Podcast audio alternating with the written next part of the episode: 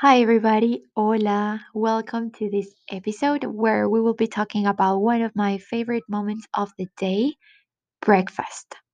In Spanish, breakfast, for to say breakfast, we say desayuno, but the pronunciation varies depending on the region in the case of Colombia or the country. For example, in the Caribbean coast and the Pacific coast, you'll hear desayuno more soft. In Argentina, you can hear desayuno, like shh. But I say desayuno, like stronger. We um, use desayuno not only as a noun, like breakfast, but we also uh, turn it into a verb and say desayunar. So to have breakfast will be desayunar. If we take the word in English, we can see that breakfast is composed by two words, break and fast. And it literally means breaking the fast that you do at night. In Spanish, it happens the same with desayuno. Desayuno is composed, is composed sorry, by des, a prefix that means the inverse action of something in this case, it will be the inverse action of ayunar.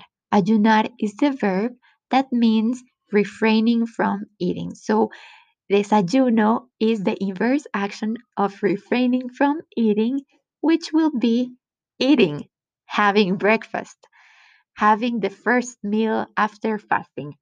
So, that's how we say having breakfast in Spanish. We say desayunar.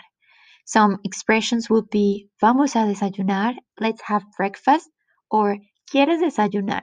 Do you want to have breakfast? Mm, ¿Cuál es tu desayuno favorito? Uh, what is your favorite breakfast?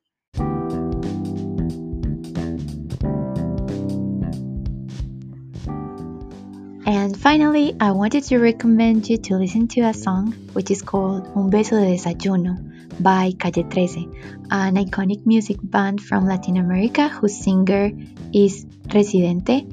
He uses metaphors in this song. Actually, this song, the name of the song means having a kiss for breakfast.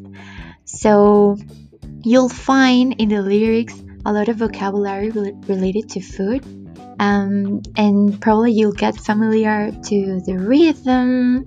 Uh, there are a lot of versions if you don't like the rhythm in this case, but I think it is a very nice to get familiar with the word desayuno and other words that are related to food. So see you later and yeah, have a nice breakfast tomorrow. Uh, disfruten el desayuno, enjoy breakfast. Bye.